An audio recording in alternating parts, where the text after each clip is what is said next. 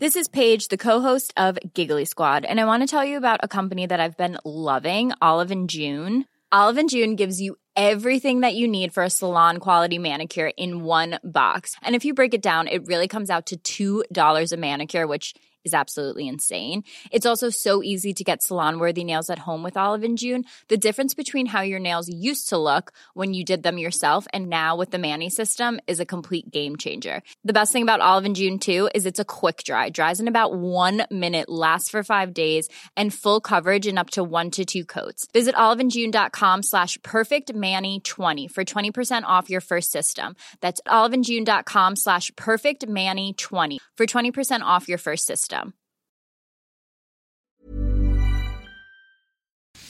Face à l'info, bonsoir à tous. 19h, c'est l'heure. Regardez le sommaire ce soir.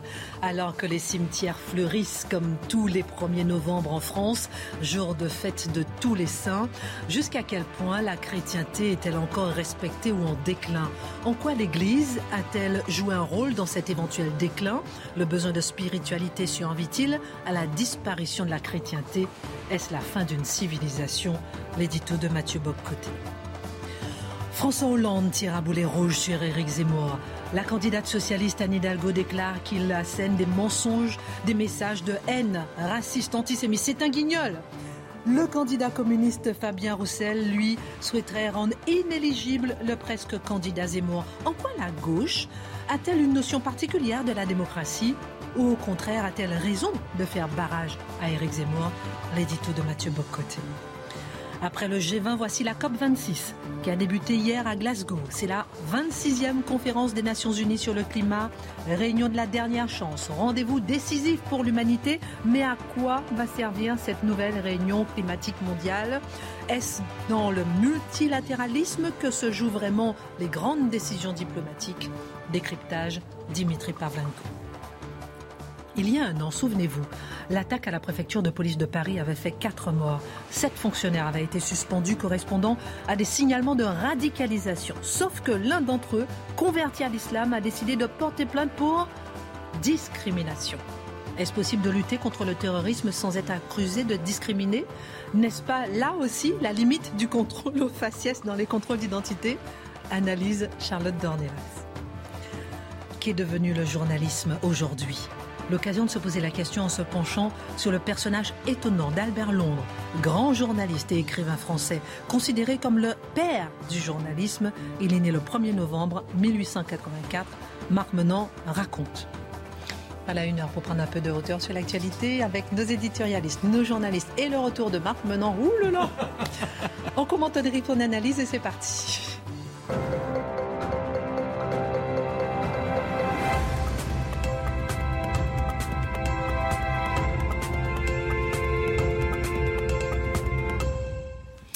Bonsoir à tous, ravi de vous retrouver. Ça va vous deux parce que Marc et Charlotte, c'est non-stop maintenant. Vous n'avez plus Dieu pour moi, c'est ça Ah ben non, j'ai dit je n'ai que Dieu pour vous. Oh oui, pour nous deux, Ça s'est bien passé vos vacances? Bon, formidable. La plume qui était parfois un peu feignante, mais alors un livre de Mathieu Bocoté, un petit gars qui débute, mais j'ai adoré. Alors vous voyez, moi quand... Ah, vous avez ramené la révolution ah, mais non, mais oui, oui, non, parce que moi quand un livre me plaît, ah je note toutes les références. Aucun respect pour les livres. Très sincèrement, il faut le lire, parce que ça vous glace dans le dos. Alors il y a la tornade de, de, Mathieu, c'est extraordinaire, mais en plus, il nous projette dans le monde qui existe déjà de l'autre côté de l'Atlantique et qui est en train de nous grignoter. Ça fait vraiment froid dans le dos. Et je vous conseille tous d'avoir ce livre sur votre table de nuit pendant quelques, quelques ah. soirs. Vous êtes mis d'accord Oui, ah non, non, non, non, C'est formidable d'avoir des amis comme ça. bon, alors, c'est fini pour votre chronique, ça c'est fait. Mathieu, on se rase plus C'est fini le lundi? Non, non, ça, moment d'exception en fait. Dimitri, ça C'est jour de fête. Pleine forme. Bon, alors, c'est parti. Le 1er novembre, aujourd'hui, les catholiques célèbrent la fête de la Toussaint, la fête de tous les saints, une façon de commémorer les défunts. C'est une tradition française, les cimetières fleurissent, l'occasion de se demander aujourd'hui où en est la chrétienté en France Est-ce la fin de la chrétienté, résultat d'une longue agonie, comme l'explique Chantal Delsol, qui publie un remarquable ouvrage sur le sujet, le sujet Elle avance même que la civilisation marquée par le christianisme est aujourd'hui en fin de parcours. Mathieu Bocoté, en quoi cette thèse est-elle juste, fausse ou radicale? Alors, c'est un très beau livre, en effet, que celui de Chantal Delsol, euh, donc la, fin de la chrétienté, et elle distingue deux éléments. Il faut avoir à l'esprit la distinction de deux termes pour bien entrer dans son raisonnement, entre le christianisme, comme religion, avec ses, des spécialités, des, des, différentes branches, mais comme religion, le christianisme, dit-elle, va survivre inévitablement. Il se déploie à travers le monde. On pourrait dire qu'au moment où l'Europe se déchristianise, eh bien, on peut dire aussi que le christianisme se déseuropéanise et se déploie à travers le monde sous différentes dénominations. Donc, elle prend la peine de le dire. Mais la chrétienté, dit-elle, c'est-à-dire cette civilisation marquée par le christianisme, cette civilisation marquée anthropologiquement par le christianisme, qui avait intégré son système normatif, qui l'avait traduit dans ses mœurs, qui l'avait traduit dans sa culture, cette civilisation euh, est, en, est, à l'agonie, nous dit-elle, et elle nous donne l'exemple, par exemple, de la fin des mœurs chrétiennes, l'ensemble des grandes réformes sociétales dont on parle aujourd'hui. On pourrait aussi nous nommer tout simplement le fait que nous devenons étrangers quelquefois au langage du, christian, du christianisme qui était euh, inscrit partout dans le paysage. Qui ici peut entrer dans une église et comprendre tous les symboles qui y sont présents? Qui, à la messe aujourd'hui, comprend à peu près ce qu'il faut faire encore aujourd'hui? Tout un langage qui était marqué par le christianisme est en train de nous échapper. Donc, elle nous dit finalement, la civilisation, la chrétienté, marquée par le christianisme, elle est à l'agonie. Et on pourrait dire à certains égards, exemple de plus, je parlais des réformes sociétales, c'est toute une conception de l'homme, de l'être humain qui se transforme aujourd'hui, jusqu'à la condamnation de la différence, l'homme créa le, euh, l'être humain de l'homme et la, euh, Dieu créa l'homme et la femme. Eh aujourd'hui, on considère qu'il faut remonter en avant finalement cette distinction d'humanité entre l'homme et la femme pour revenir à cette forme de fantasme démiurgique, l'être humain qui doit se créer lui-même, se délivrer de la figure du créateur, se délivrer de toute forme de filiation, s'engendrer lui-même, fantasme démiurgique. Donc voilà, on pourrait dire, on entre dans la thèse ici, et c'est un ouvrage, qu'on soit d'accord ou non, qui est tout à fait stimulant. Alors, est-ce que tout cela, c'est quand même été inévitable, et est-ce que l'Église a joué un rôle dans ce déclin de la chrétienté? Alors, à l'échelle de l'histoire, on peut dire que la modernité a une puissance d'érosion exceptionnelle envers les croyances venues du monde d'avant.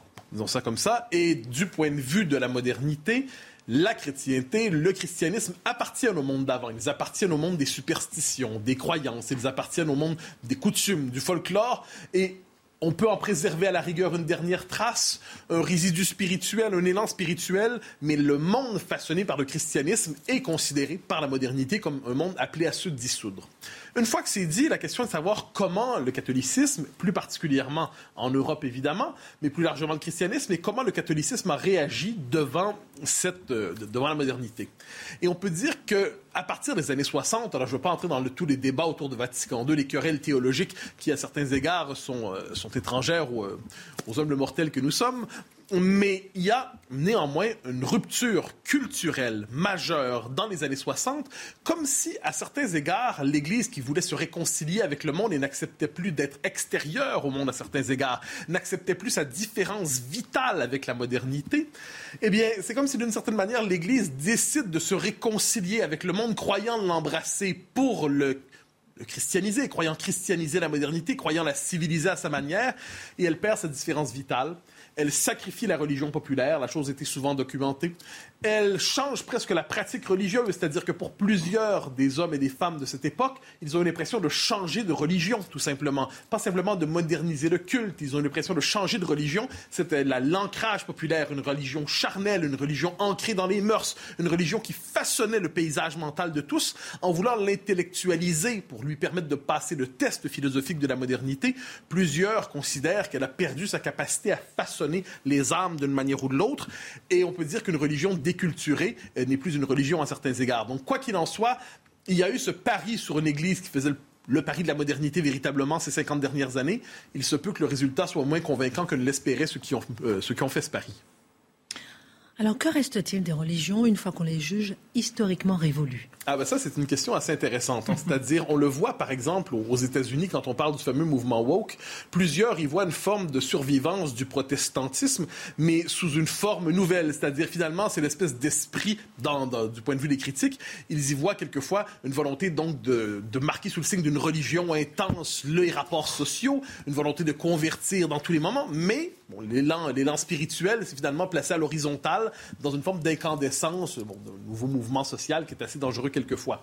Pour le catholicisme, certains diront nostalgie de l'unité, nostalgie aussi d'une société qui avait le sens d'une certaine cohérence, nostalgie de la verticalité. Donc on peut dire que même une fois que les sociétés ont rompu avec leur religion historique, elles sont encore marquées néanmoins par l'imaginaire qui était associé aux différentes branches du christianisme. Les sociétés catholiques ne réagissent pas de la même manière devant le monde qui est le nôtre que les sociétés protestantes, par exemple.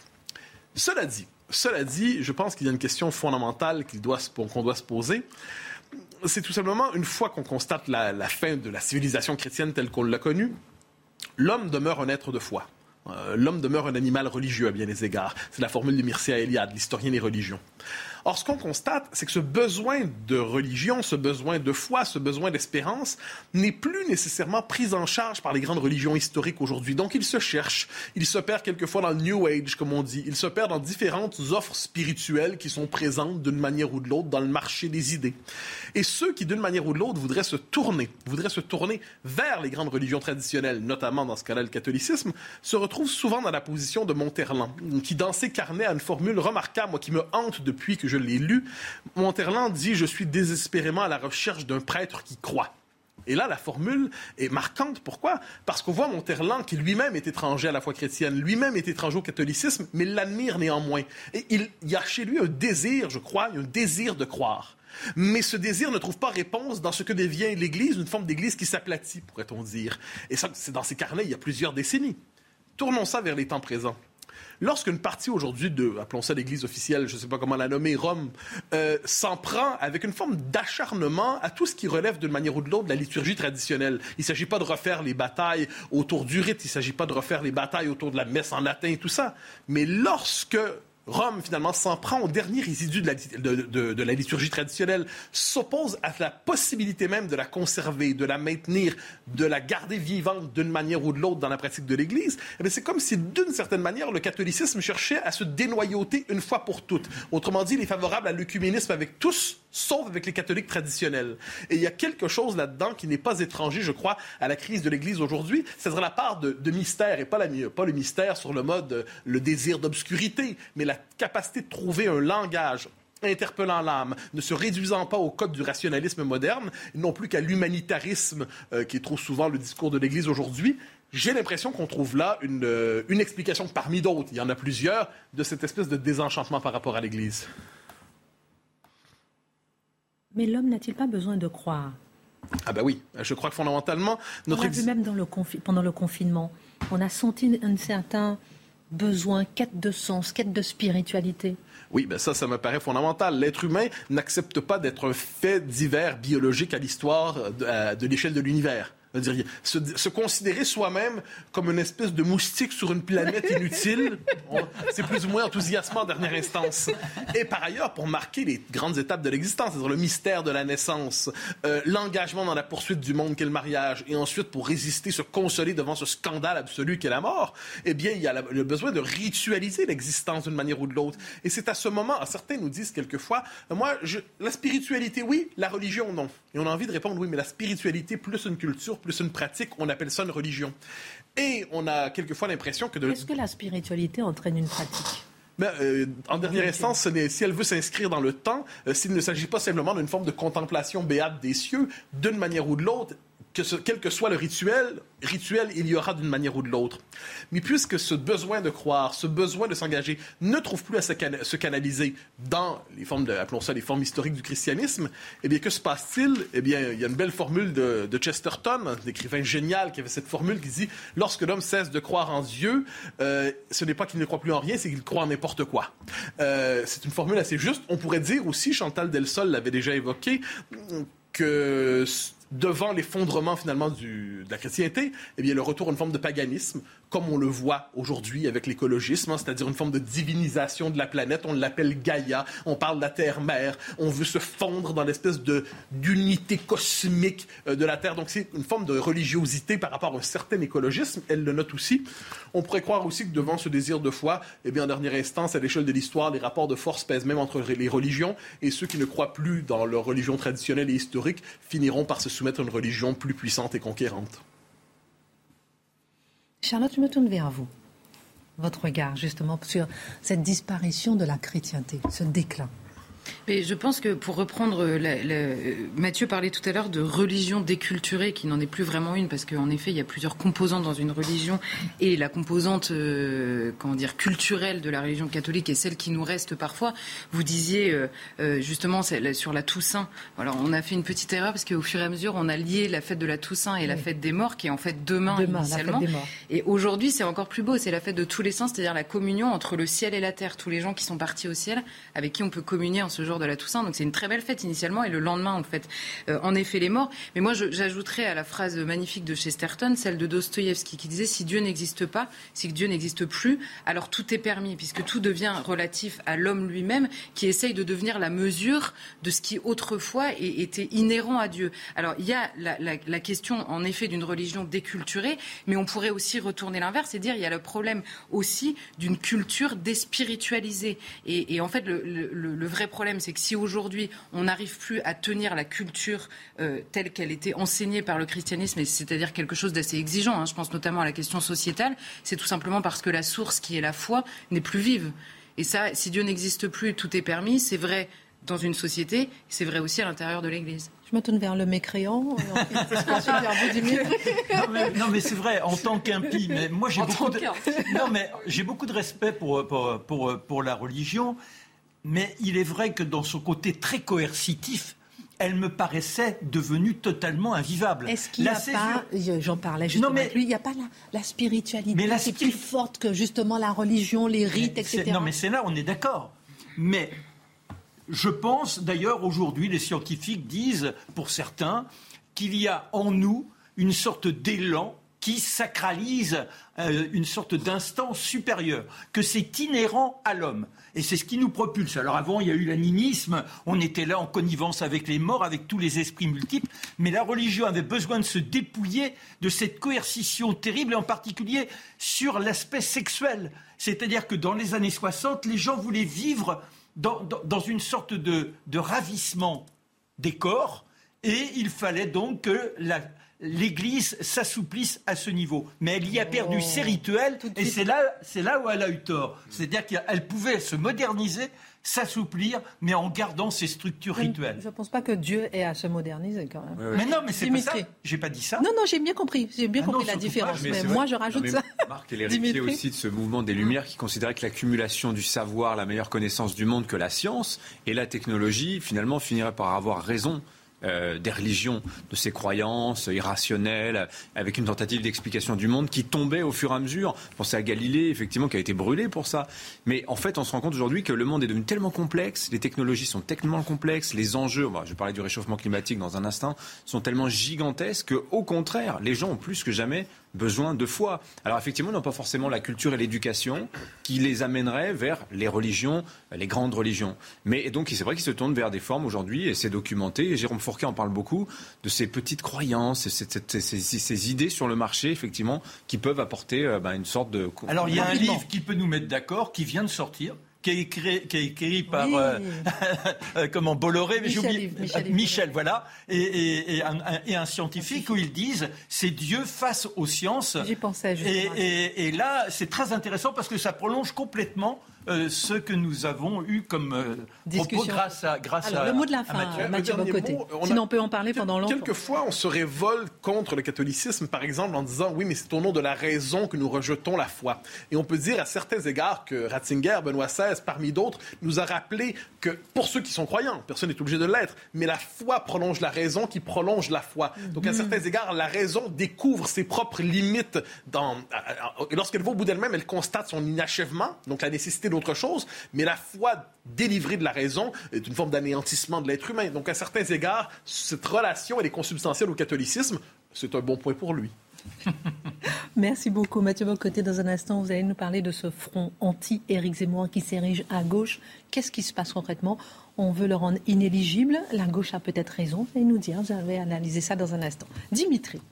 Après le G20, ce week-end, la COP26 s'est ouverte à Glasgow.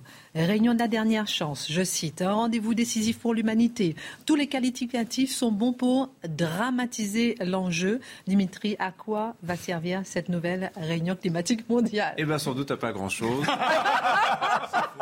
Rentrez chez On a bien vous, fait venir. je constate simplement qu'en 2015, rappelez-vous, euh, la- Laurent Fabius avec son petit marteau euh, en forme de feuille vert abattu comme ça, de manière très cérémoniale, adjugé, vendu, c'est bon, le climat est sauvé, tout le monde s'engage à réduire ses émissions de CO2. On voit que la montagne a accouché du- d'une souris. Relisez l'accord de 2015, je vous assure, ça vaut le coup, c'est 28 pages, c'est pas très long. Euh, et on, on découvre que sur tous les, points clés, tous les points clés, on emploie quoi? Le conditionnel. Il faut limiter le, le réchauffement à 2 degrés, devient il faudrait. Les parties devraient respecter. Elles sont invitées à. Il est important de. Vous voyez, on est dans l'incantation en permanence. C'est pas très engageant tout ça. Et le diable est vraiment dans les détails. En l'occurrence, le diable, il s'appelle John Kerry, puisque c'est lui, à l'époque, chef de la diplomatie de Barack Obama, qui euh, impose l'emploi du conditionnel plutôt que l'emploi du futur simple.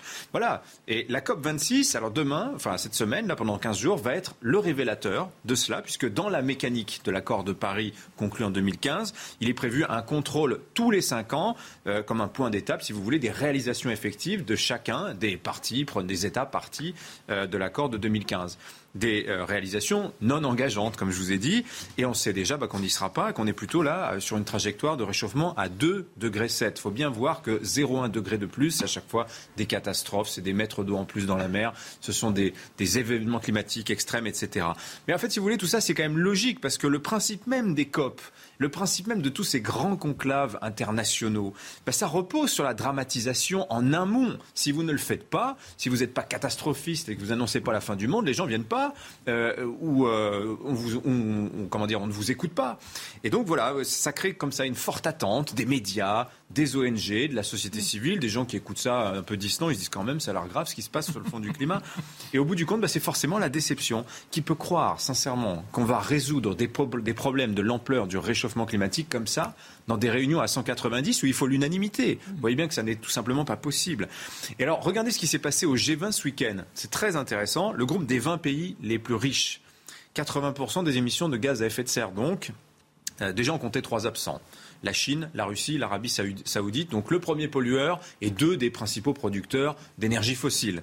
L'air de rien, ça pèse quand même. Et ensuite, sur 20 membres, vous en avez 6 qui n'ont à ce stade pas d'objectif chiffré de baisse de CO2 à horizon 2030, donc dans 9 ans, hein, c'est-à-dire demain. L'Australie, la Russie, la Chine, l'Arabie Saoudite, le Brésil, la Turquie. C'est quand même mal engagé. Bah, résultat, dans la déclaration finale du G20, on, on ne parle même plus de 2050 comme d'une date butoir pour la neutralité carbone. On vise d'ici ou aux alentours de la moitié du siècle. Donc plus flou tu meurs, on affinera plus tard. Et sur par exemple les 100 milliards qui avaient été promis aux pays pauvres en 2009 pour 2020.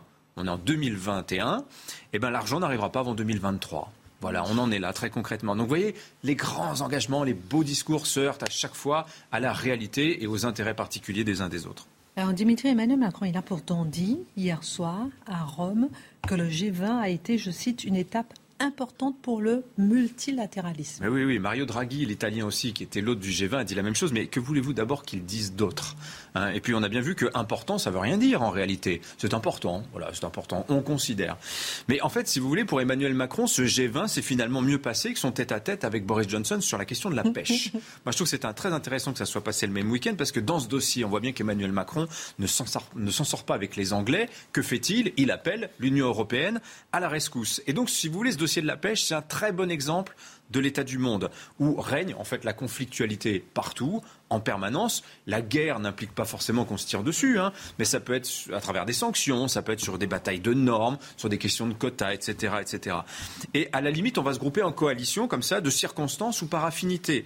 Et c'est passé inaperçu, mais Joe Biden ce week-end, mine de rien, il a tué le G20 littéralement. Comment il a fait? Il a annoncé la convocation pour les 9 et 10 décembre d'un sommet virtuel pour la démocratie et qui va rassembler des chefs d'État, des chefs d'entreprise, des représentants de la société civile les objectifs de ce sommet, c'est lutter contre l'autoritarisme, combattre la corruption et promouvoir le respect des droits humains. Voilà, de beaux et belles, de, beaux objectifs. Je ne pense pas que la Chine et la Russie vont, être invitées hein, à ce sommet. Vous voyez que le G20, ça n'existe plus en fait. On ne sait pas parce qu'ils sont capables de les inviter, ils sont capables de venir. Dernière question, Dimitri. Dans le Figaro ce matin, le spécialiste de géopolitique François Isbourg estime que le risque de guerre est plus élevé aujourd'hui qu'avant la pandémie. La crise climatique peut-elle accroître les tensions? Oui. il y a tout un raisonnement sur la pandémie qui explique que ça a réveillé l'État et qu'en soi, c'est porteur de risques, puisque évidemment, c'est porteur de ces égoïsmes que je viens de vous expliquer hein, et qui, finalement apportent un contrepoint cruel aux engagements multilatéralistes. Et inévitablement, la crise climatique est un multiplicateur de risques. D'ailleurs, je note qu'il y a dix ans, on disait que les guerres climatiques, c'était un mythe. Vous aviez plein d'experts pour vous dire ça. Mais en réalité, vous regardez de plusieurs manières, on va le voir. Regardez par exemple les migrations climatiques. On nous annonce 140 millions de personnes d'ici 2030 sur les routes qui vont fuir leur pays à cause du réchauffement.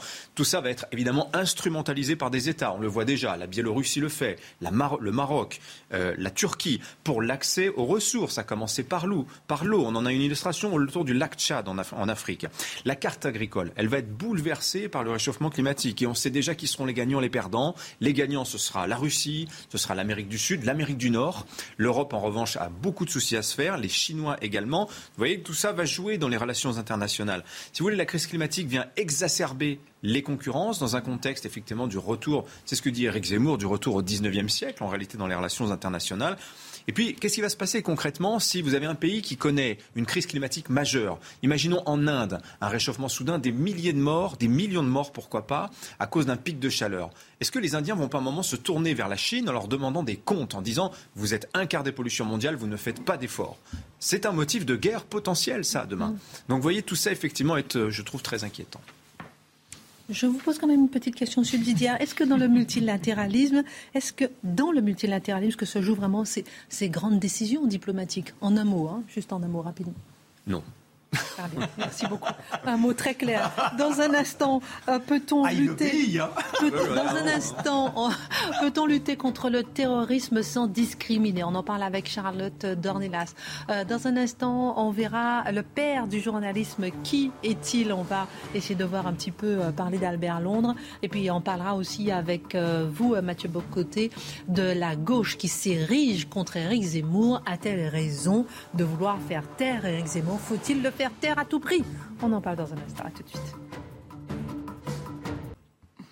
Retour sur le plateau de Face à l'info. Le front anti-Éric Zemmour s'érige à gauche. On en parle dans un instant avec Mathieu Bocoté. Il faut le rendre inéligible, oui ou non, vous nous direz tout à l'heure. Il faut le faire taire. le front ah, Vous êtes en forme hein, ce soir. C'est le 1er novembre, mais je sais pas. Hein, Alors, euh, on en parle dans un instant. Vous allez nous parler d'Albert Londres. On va voir un peu peut-être ce que c'était que le journalisme à l'époque, hein, en 1884. Le 1er novembre 1884, c'était le jour de sa naissance. Ma chère Charlotte. Il y a un an, souvenez-vous, l'attaque à la préfecture de police de Paris qui avait fait quatre morts. Un policier. Deux ans. Deux ans Ah, pardon. Déjà deux Ah oui, c'est vrai, déjà deux ans, c'est vrai. Merci. Un policier converti à l'islam vient de porter plainte pour discrimination après avoir été suspendu par l'institution. Rappelez-nous un petit peu le contexte déjà, ensuite on ira un petit peu plus loin pour bien comprendre. Oui, parce que l'information avait quelques jours, pour être très honnête, elle m'était, euh, enfin, je, ne l'avais pas remarqué, mais j'ai trouvé ça extrêmement intéressant parce que très révélateur. C'était donc il y a deux semaines, ce policier parisien a annoncé qu'il portait plainte pour dénonciation calomnieuse d'une part et discrimination parce que à la suite de cet attentat donc qui avait eu lieu le 3 octobre 2019, euh, le préfet de Paris avait suspendu sept fonctionnaires de police. Pourquoi l'avait-il fait? Non pas parce que ce monsieur qui s'appelle Hervé, euh, en l'occurrence, était converti à l'islam, euh, mais parce qu'il y avait un rapport qui avait été fait par sa hiérarchie, commandé par sa hiérarchie, après dénonciation de certains de ses collègues, notamment de ses collègues féminines, parce que refus de serrer la main, parce que euh, signe, alors je vais prendre le terme très exact, méconnaissance notoire et manifeste, y compris durant le service, des principes de laïcité et de neutralité, ainsi que pour suspicion de radicalisation. Donc ce rapport, ce premier rapport avait été fait en 2011. Dès 2011, sa hiérarchie euh, s'était penchée sur le cas. Il continuait à travailler et, accrochez-vous, il travaillait à l'antiterrorisme. malgré ce rapport qui avait été commandé. Donc quand arrive l'attentat au cœur de la préfecture de police, quatre policiers qui sont tués par un de leurs collègues, donc qui travaillaient à l'informatique. Qui s'était converti d'ailleurs. Euh, qui s'était converti également. Euh, à, ce moment-là, la préfecture réagit immédiatement et se dit les dossiers qu'on a déjà, on va suspendre les personnes. C'est cette suspension donc déjà, c'est pas une question de discrimination sur une couleur de peau. En l'occurrence, en plus, euh, étant donné qu'il s'appelle Hervé, il, a été converti plus tard. C'est pas évidemment une discrimination par rapport à la religion qu'il professe, parce que vous voyez bien euh, que la diversité qu'il y a dans la police elle-même, s'il y a que sept fonctionnaires qui sont suspendus, il en faut un tout petit peu plus qu'une simple discrimination, euh, comme certains voudraient nous le faire croire au bout de quatre mois, parce que vous ne pouvez pas suspendre plus de quatre mois un fonctionnaire sur un rapport seulement. Donc au bout de quatre mois, il a été réintégré dans la police. Simplement, on l'a fait changer de service en attendant d'en savoir un peu plus, et il est passé à la lutte antifraude à la TVA ce qui était effectivement un peu moins, euh, par prudence, un peu moins délicat que de le laisser à l'antiterrorisme. Pourquoi? Parce que alors aujourd'hui, il nous dit qu'en 2020, il y a une enquête qui a été euh, qui a été faite sur son cas, qui disait qu'il n'y avait pas grand-chose, euh, voire rien, qui soupçonnait d'une radicalisation, de très concret, qui soupçonnait une radicalisation. Seulement en 2021, une autre enquête a été faite, celle-ci basée sur le rapport de 2011 et avec tous ces, pour le coup, ces, ces euh, comment dire, ces signes très concrets qui avaient été établis par certains de ses collègues. Et lui aujourd'hui dit, puisqu'en 2020 on a trouvé qu'il n'y avait rien 2011, c'est de l'histoire ancienne, euh, donc il porte plainte pour discrimination et dénonciation calomnieuse, sachant que en 2011, ses collègues et son supérieur hiérarchique avaient été immédiatement entendus par l'IGPN pour suspicion de, discrimination. Pourquoi est-ce que vous dites ça sur votre collègue? Qu'est-ce qui se passe? Est-ce que ce pas de la discrimination pure? Donc ça pose une première question. C'est exactement la même histoire, souvenez-vous, autour de Samuel Paty, quand tous les professeurs avaient lancé ce hashtag sur les réseaux sociaux en disant pas de vague. C'est-à-dire qu'il faut, il faut, comment est-ce qu'on protège efficacement une population quand à chaque fois qu'on dit là il y a un problème ici, on risque la plainte pour discrimination. Comment est-ce que des policiers ou euh, des professeurs ou n'importe qui dans la société peut prendre le risque? Parce qu'il y a toujours un risque évidemment quand on dit euh, euh, chez telle personne il y, a, des choses qui me semblent assez, assez dangereuses. La seule prudence m'incite à vous le dire. Vous vous retrouvez avec une enquête de l'IGPN, de votre hiérarchie. Vous vous retrouvez avec un risque pour votre carrière évidemment, un risque de plainte en discrimination, en racisme, islamophobie, en tout ce que vous voulez avec évidemment une hiérarchie euh, qui n'est jamais trop, euh, qui n'est jamais trop euh, en soutien dans ce genre de situation.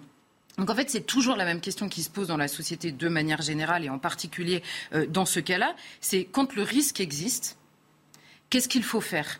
Est-ce qu'il faut ne rien dire par peur de l'accusation qui va suivre euh, de manière certaine Ou est-ce qu'il faut agir au risque de l'injustice parfois, puisqu'on risque évidemment de pointer une fois de temps en temps euh, des personnes qui, qui, ne méritaient pas d'être pointées Le seul problème, c'est que dans la société, il faut choisir. On ne peut pas à la fois s'acharner en permanence sur quiconque dit là, il y a un problème au moment où il le fait et en même temps dire au moment où il y a un attentat au sein de la préfecture, mais vous vous rendez compte comment est-ce qu'en interne, ils n'ont pas vu venir ça Parce qu'il faut se pencher deux secondes sur le cas de Michael Harpon, qui lui est le terroriste qui a tué quatre de ses collègues. Il était habilité, alors je, je me suis repenché dessus, il avait un des plus hauts niveaux d'habilitation de la préfecture lui aussi était converti.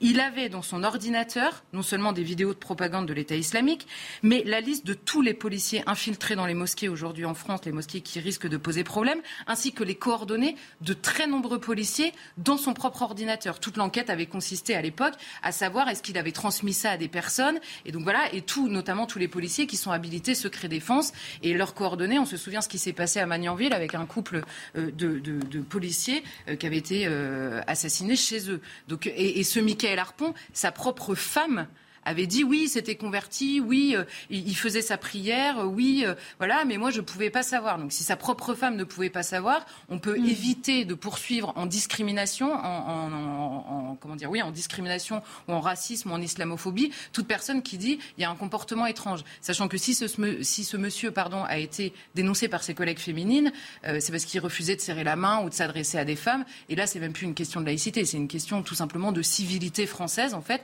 on a considéré en France qu'il était euh, qu'il était de la civilité ordinaire française de serrer la main à une femme. Et parce que, d'abord, euh, évidemment, le, même la pudeur qu'on pourrait défendre, la pudeur élémentaire n'empêche pas de serrer la main d'une femme, euh, qu'il n'y a absolument aucun risque et que si par hasard ces gens-là veulent vivre, parce qu'il y a des changements dans leur vie, veulent vivre dans un pays où on ne serre pas la main à une femme, ils sont libres d'aller faire une demande d'asile pour atteinte à la pudeur dans je ne sais pas quel pays euh, ailleurs dans le monde. Elle va bientôt faire ses, propositions. Voilà.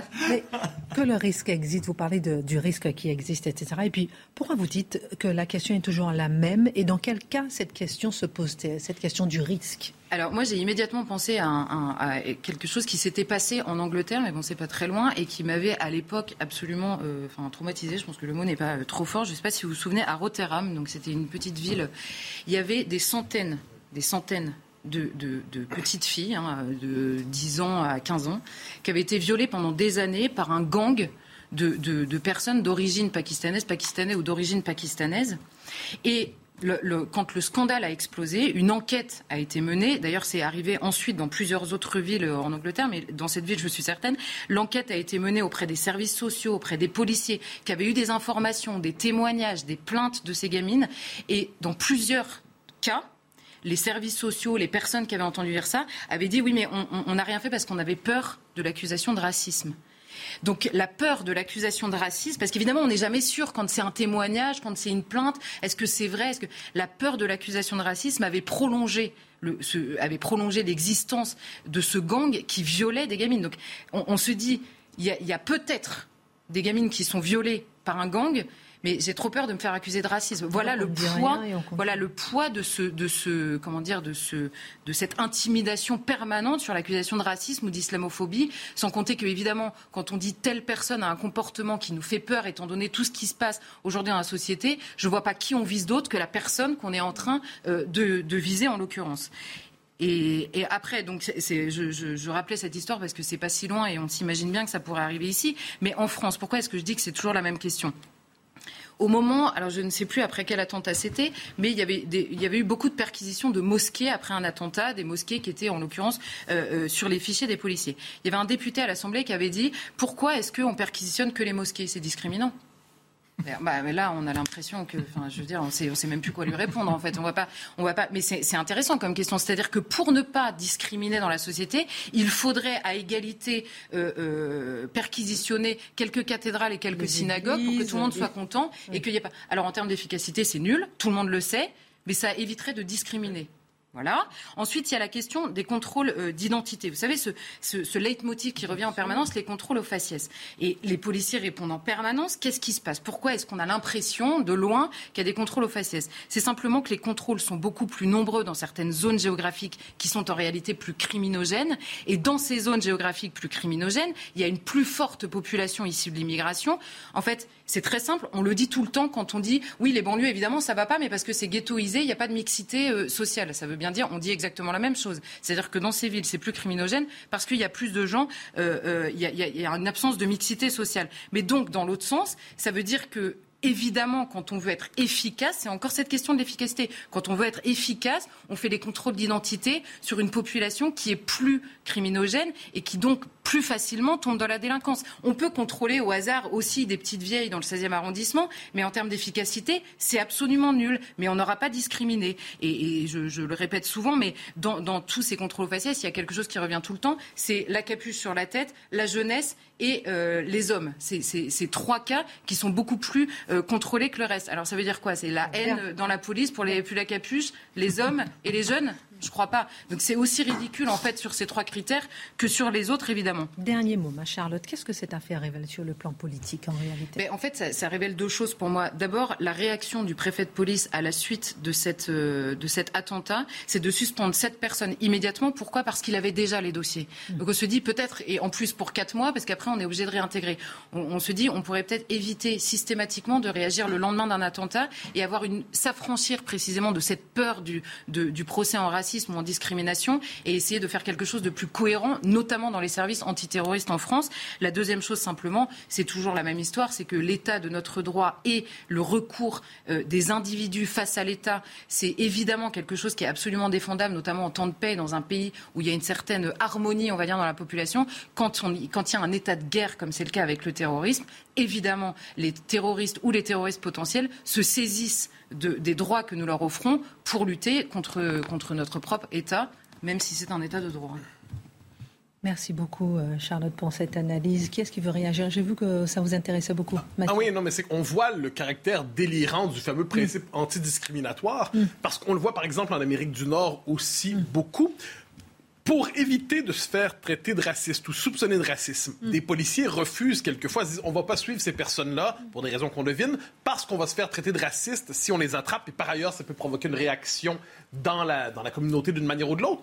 Résultat des courses, ce sont des gens qui habitent ces quartiers où il y a des, quelquefois des criminels, ou à tout le moins des gens qui sont, euh, qui sont assez louches, qui risquent de faire des, des, délits, qui paient le prix du fait que les policiers ne veulent plus risquer leur carrière pour se faire accuser de racisme s'ils osaient contrôler des gens issus de la diversité. On voit le principe antidiscriminatoire absolutisé rend fou. Dimitri, vous voulez réagir? Non, mais c'est moi je suis consterné. C'est vrai. Non, mais c'est ça, ça paraît fou euh, de se dire qu'il faudrait comme ça euh, égaliser systématiquement pour tout. Euh. Mais il y a un excellent sketch de Tom Villa qui raconte bien ça, le sketch inclusif. Et dès lors que vous faites comme ça, de, vous, voulez vous assurer de ne choquer personne, vous allez voir que ça rallonge tout, le temps de parole, les procédures, etc. Le mot, le réel ne passera pas. Le réel ne passera pas. Et ça, c'est ainsi que pensent aujourd'hui nos théoriciens de l'ouverture et de l'inclusion. L'inclusion. Merci beaucoup. Merci beaucoup, euh, Charlotte, pour cette, euh, euh, brillante analyse. J'ai une petite annonce à vous faire dans un instant. On en parlera tout à l'heure. On en parlera tout à l'heure. Juste avant, notre rôle n'est pas d'être pour ou contre, il est de porter la plume dans la plaie. Phrase d'Albert Londres. Il est né le 1er novembre 1884. Le père, le grand-père, l'arrière-grand-père du journalisme personnage extraordinaire, d'une envergure inimaginable, inouïe, qui devrait tous nous porter et nous conduire à l'interrogation sur ce que nous sommes dans ce métier aujourd'hui. Déjà, le goût des mots. Alors, c'est par là qu'il va entrer en journalisme. Oh, il ne rêve pas d'être le coureur de monde.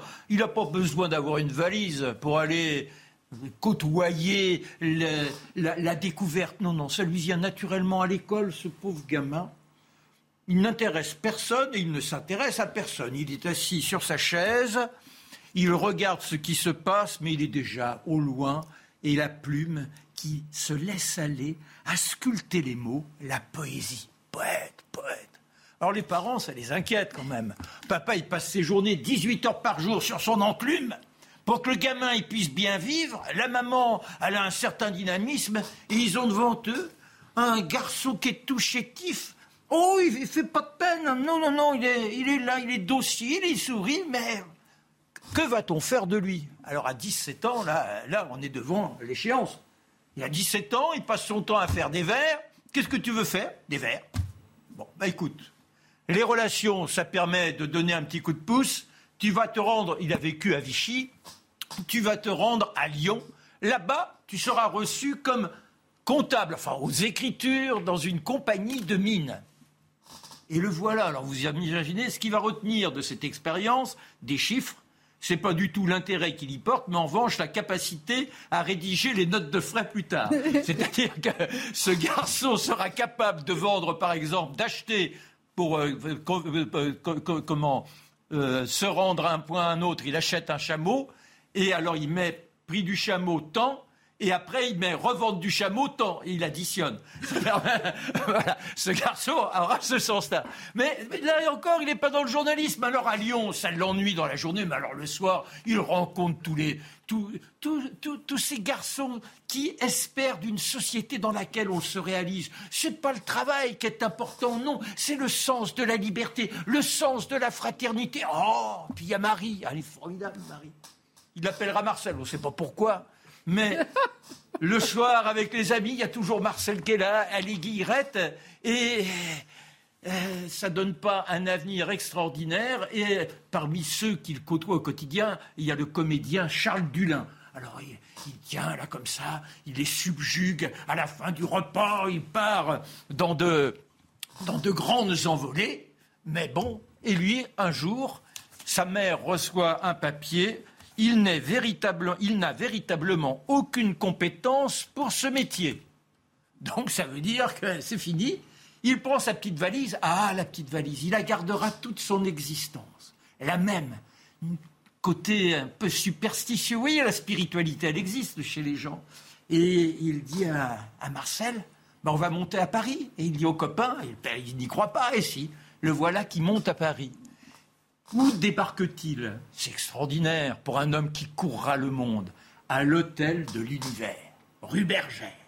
Hôtel de l'univers. Ah, comme ça, vous y êtes, c'est flamboyant. Lui, il est sous les toits, le petit appartement, mais néanmoins, euh, il faut trouver des emplois. Et là, les relations encore, il entre au journal Le Salut Public. Au Salut Public, on lui demande de prendre non pas son crayon et son papier, mais des ciseaux pour couper les, les, articles qui sont trop longs, on recolle, et puis ça passe comme ça. Les détails sont importants, mais c'est surtout que, là encore, il s'ennuie, il fait sa valise, ça c'est son, son leitmotiv, et il se retrouve au matin, toujours grâce aux relations. Ah, le matin, grand journal. Il rêve déjà de pouvoir un jour, effectivement, conquérir les continents mais on lui demande d'être simplement celui qui sera à l'Assemblée tous les jours pour rencontrer les députés et avoir des petits bouts de phrases. Ça fait rien le soir avec, avec Marcel. Ah, puis il y a la petite, la petite Floris. Elle est née, Floris. C'est sa poupée, sa petite poupée. Quand il a un instant, il partage avec elle ses étonnements de l'innocence. Il va les partager longtemps, les étonnements de l'innocence, car un jour, on l'appelle, et malheureusement, elle a été frappée d'une crise, et elle est morte. Marcel est parti. Il prend sa petite poupée dans les bras, et à tout jamais, il restera avec elle sa connivence, sa complicité. Il pourra courir le monde. C'est pour elle qu'il le fait, pour l'enchanter, et toujours un petit cadeau à son retour. Mais comment devient-il grand reporter ben On est donc au matin. Et au matin, eh, les années ont passé, la grande guerre de 14, le mois de septembre épouvantable, Foch qui a dit on meurt mais on ne se rend pas, bah, on est mort, on ne s'est pas rendu, on a reculé, et voilà que la Champagne est occupée. Et le rédacteur en chef qui se tourne vers ses troupes, bah, il n'y a personne. Eh, mais il y a quand même euh, notre euh, petit quotidien, c'est notre Albert Londres il a remarqué quand même qu'il sortait de l'ordinaire et Londres lui dit Mais moi, je peux partir si vous voulez. Ben écoute, tu y vas, on a besoin de toi, tu prends Moreau à tes côtés. Moreau, c'est le photographe. Et les voilà dans le train, et le train soudain s'arrête car une bombe est tombée, il n'y a plus de voie. On ne va pas rester là on cherche des vélos, il y a un paysan qui est là, on lui donne la piécette et hop, je ne sais pas s'il a placé, a placé ça après sur la note de frais. Toujours est-il qu'on filoche, qu'on filoche. Et là, on découvre quoi? Une campagne où tout le monde est dans le chaos, la panique, les femmes qui protègent leurs enfants, qui essaient d'échapper à cette mitraille, mitraille qui éventraille les vaches. Et on arrive à Reims, à Reims, la cathédrale, on la voit de loin. Et les bombes qui sont là, ah, cette cathédrale, ils passent les checkpoints, on ne dit pas comme ça à l'époque, et puis malheureusement, en pleine nuit, devant eux, les premiers obus, un premier obus, un deuxième obus, le caporal qui est là qui dit il faut partir. Il faut regarder, il note tout précisément, chaque seconde, et le premier obus qu'éventraille, qui, qui, détruit complètement le toit et les premières pierres qui tombent. C'est épouvantable. Le reportage, au fur et à mesure, il est là, il le conçoit, mais il faut le transmettre. Il n'y a plus de téléphone, il n'y a plus de télégraphe, il n'y a plus de train, heureusement. Il y a une machine de secours. Il arrive à surdoyer le cheminot et il remonte à Paris. Et là, il rédige son papier en pleine nuit. J'ai noté c'est extraordinaire. Chers confrères qui nous faites l'amitié de nous regarder le soir, regardez ce qu'est une plume de journaliste, une plume flamboyante, une plume qui vous emporte, pas une plume rétrécie, pas une plume à l'économie. Mon dernier mot, dernier mot. Ils ont bombardé Reims, nous avons vu cela. La cathédrale, pas suppliante comme celle de Chartres, pas à genoux comme celle de Paris. c'était la majesté religieuse descendue sur terre. Rien que pour elle, on se ferait catholique. Ils allaient la brûler. Albert Londres.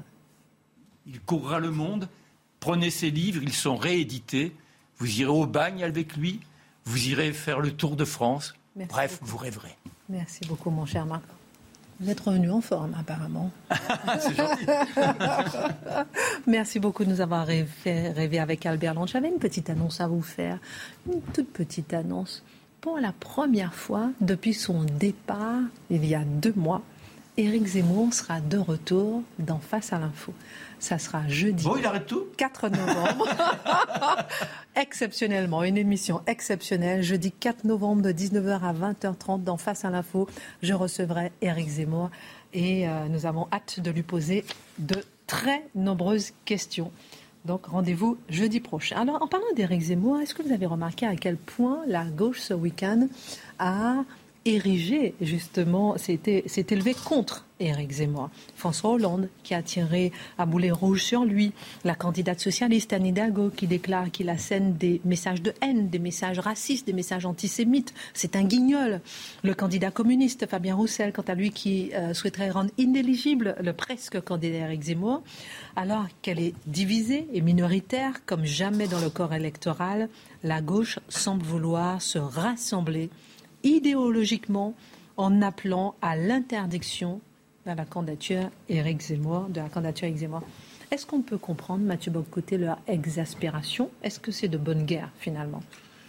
Je ne crois pas que la nazification de l'adversaire soit de bonne guerre en démocratie. Je constate, cela dit, que lorsque la gauche est fracturée en chapelle, elle ne parvient à se rassembler qu'en désignant devant elle un ennemi absolu, et elle cherche toujours à le grimer à la manière de Hitler nouveau.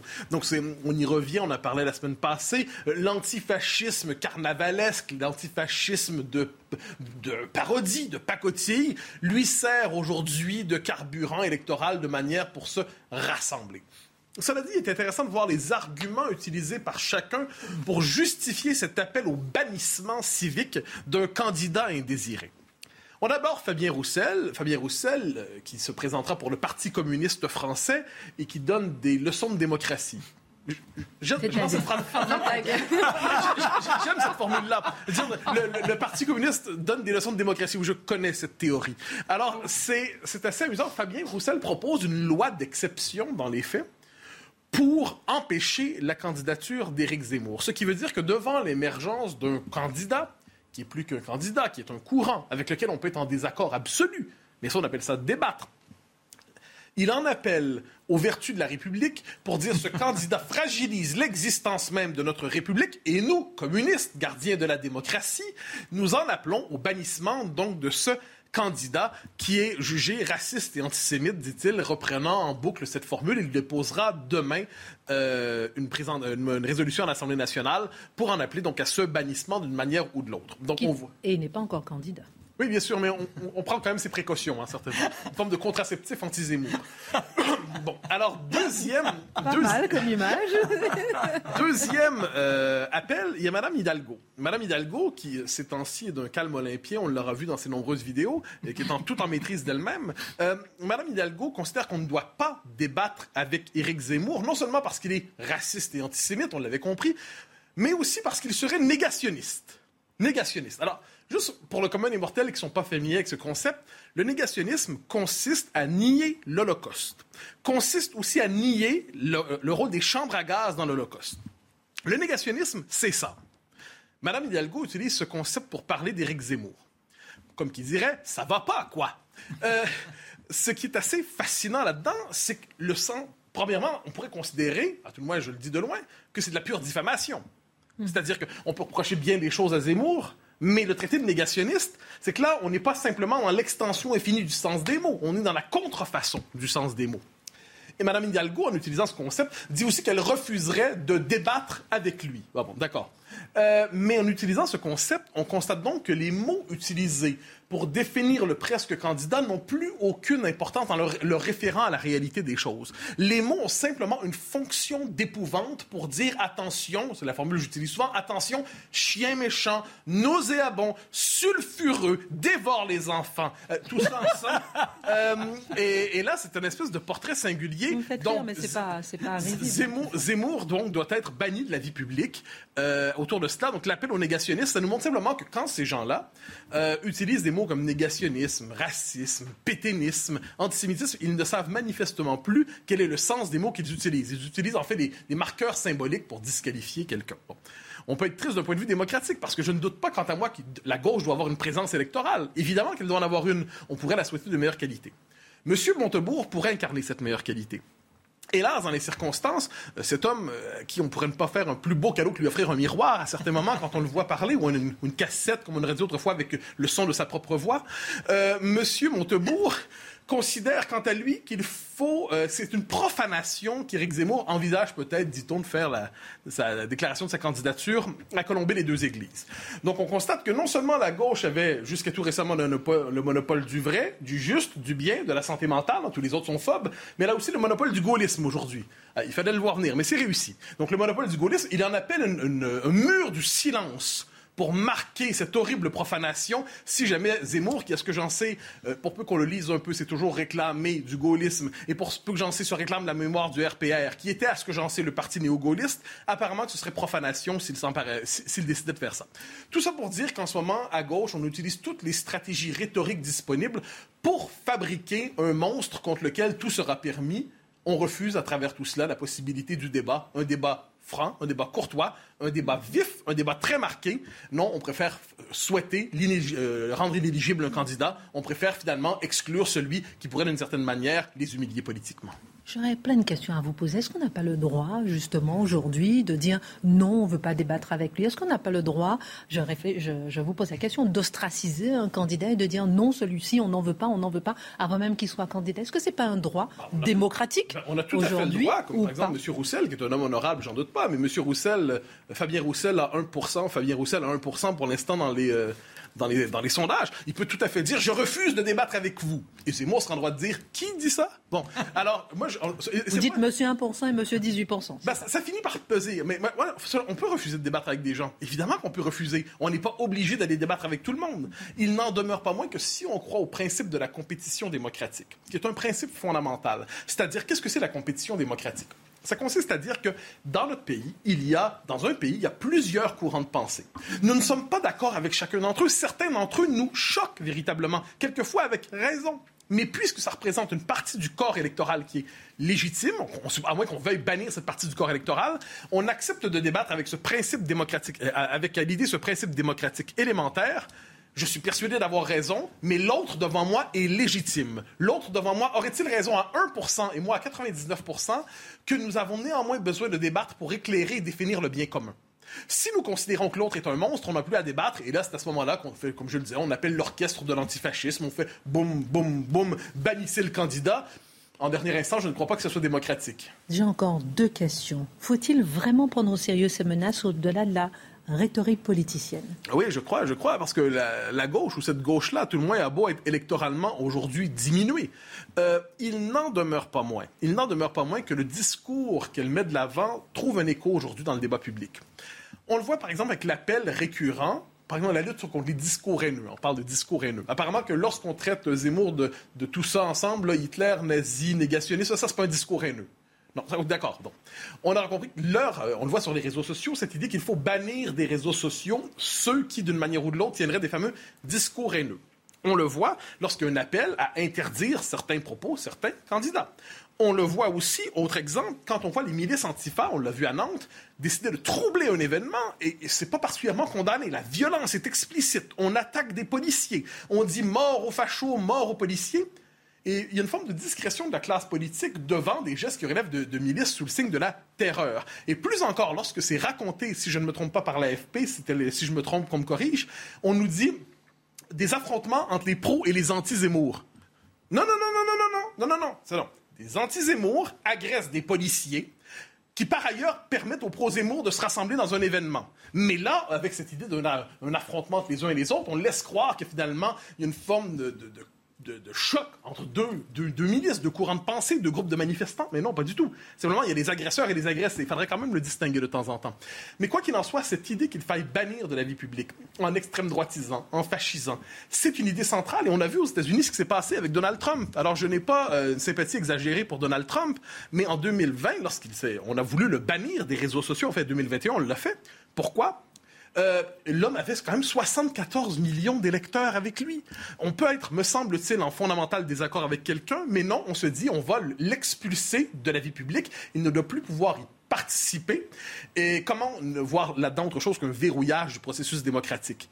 Et on peut croire, en dernière essence, que ça finit par fonctionner parce que cette espèce de dispositif de censure finit effectivement par frapper d'interdit un courant de pensée, au-delà même d'un candidat, un courant de pensée finit par fonctionner. Alors justement, que se passerait-il si la gauche parvenait réellement à ses fins? Ah ben, je, crois que ce serait une forme de, euh, on pourrait dire une déstabilisation explicite du processus démocratique. C'est-à-dire qu'on décide finalement d'utiliser toutes les ressources du droit, quitte à les modifier, quitte à transformer le droit, pour bannir de la vie public un courant de pensée. Si elle y parvenait, on pourrait dire qu'elle truque l'élection à certains égards. Elle truque l'élection en empêchant que le débat qui se déploie dans le pays n'advienne. Si elle y parvenait, on pourrait dire d'ailleurs que c'est une volonté finalement de mater les rebelles. C'est-à-dire qui sont ces 17% de gueux, qui sont ces, 17 de pouilleux, de bouseux, qui osent envisager de voter pour l'infréquentable absolu? Il faut les mater. De ce point de vue, encore une fois, c'est une psychologie politique assez inquiétante qui témoigne d'une tentation autoritaire, pour ne pas dire davantage. 10 secondes, dernier mot,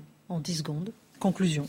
Ah ben, je dirais que la démocratie consiste véritablement à accepter la présence de l'autre dans le débat public. Pour ces gens qui chantent sans cesse l'ouverture à l'autre, ils refusent l'autre lorsqu'ils ne pensent pas comme lui, comme eux, et ils ne chantent la diversité pour peu que ce soit pas la diversité des idées. Celle-là, ils la trouvent répugnante.